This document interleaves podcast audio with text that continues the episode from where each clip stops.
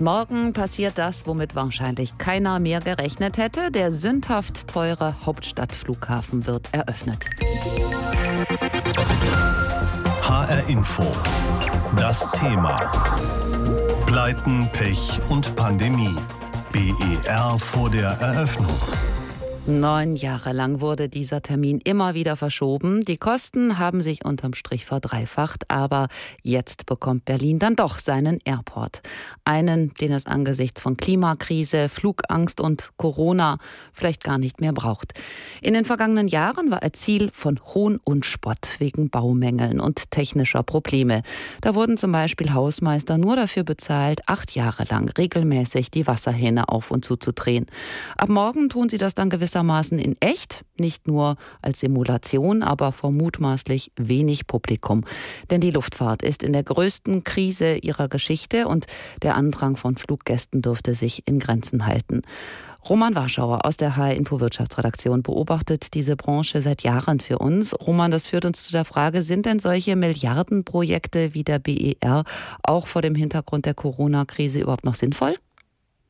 Naja, ganz aktuell, wenn man drauf schaut, ist natürlich jeder Flughafen im Prinzip zu groß und jedes Mehr an Kapazität unnötig, aber eben nur wirklich mit Blick auf jetzt.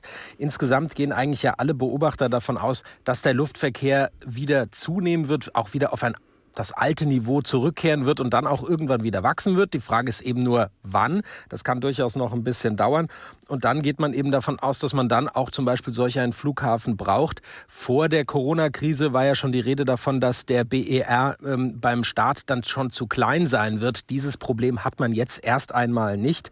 Aber man muss natürlich auch sehen, in Berlin, da werden im Prinzip ja zwei Flughäfen durch einen neuen ersetzt. Also Tegel, der sehr innenstadtnahe, der wird dicht gemacht und der Flughafen Schönefeld, der geht dann im BER auf. Ähm, also insofern akut braucht man ihn sicherlich nicht. Aber aus Sicht der Luftfahrt Luftfahrt braucht man ihn dann eben äh, in vielleicht drei, vier, fünf Jahren dann doch.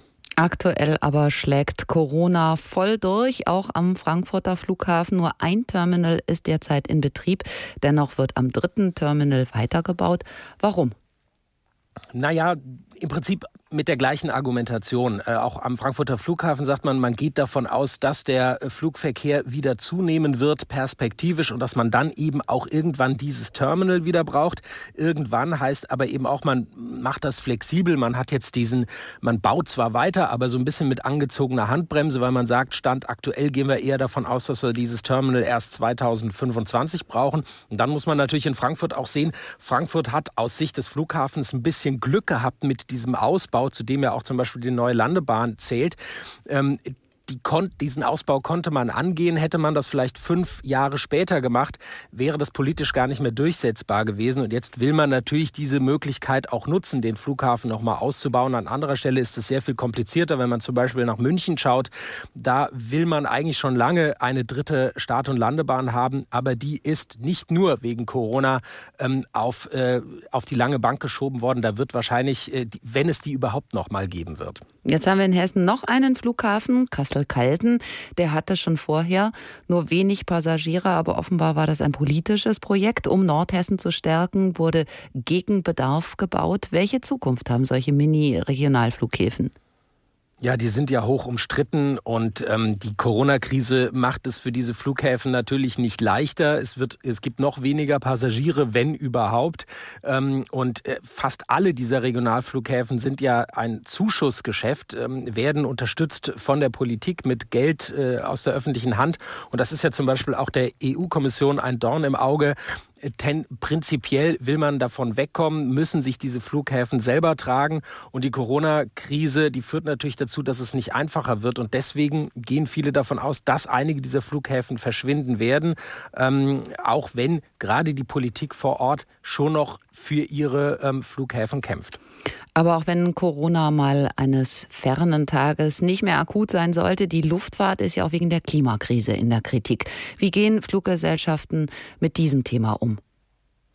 Ja, das ist ein Thema, das der Branche schon bewusst ist und sie wissen, dass sie sich darum kümmern müssen, weil das Thema wird nicht mehr weggehen. Da gibt es eben aus der Öffentlichkeit Druck, da gibt es äh, wahrscheinlich auch immer mehr zunehmend politischen Druck. Also sie müssen sich um das Thema kümmern. Ein Flughafen, der kann seine Klimabilanz noch relativ einfach verbessern, indem er zum Beispiel ähm, auf eine nachhaltige Energieversorgung setzt, indem er Fahrzeuge am Boden elektrifiziert und so weiter. Aber der Löwenanteil des CO2-Ausstoßes im Luftverkehr, der kommt natürlich von den Flugzeugen und da ist das schon deutlich schwieriger, ähm, das zu machen.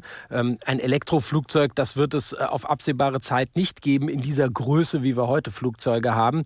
Ähm, dann setzt man eher auf ähm, ähm, ähm, Wasserstoffflugzeuge. Da arbeiten die Hersteller dran und mittelfristig, kurzfristiger vielleicht noch sind das künstliche Kraftstoffe, die man einsetzen kann. Aber auch das braucht noch äh, an Entwicklung.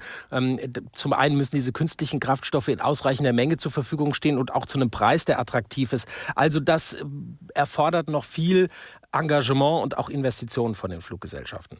Roman Warschauer aus der HR Info Wirtschaftsredaktion über die Zukunft der Flughäfen. Anlass dafür ist die Eröffnung des BER, 14 Jahre nach dem ersten Spatenstich. Das HR Info Thema heute Morgen Pleiten, Pech und Pandemie BER vor der Eröffnung.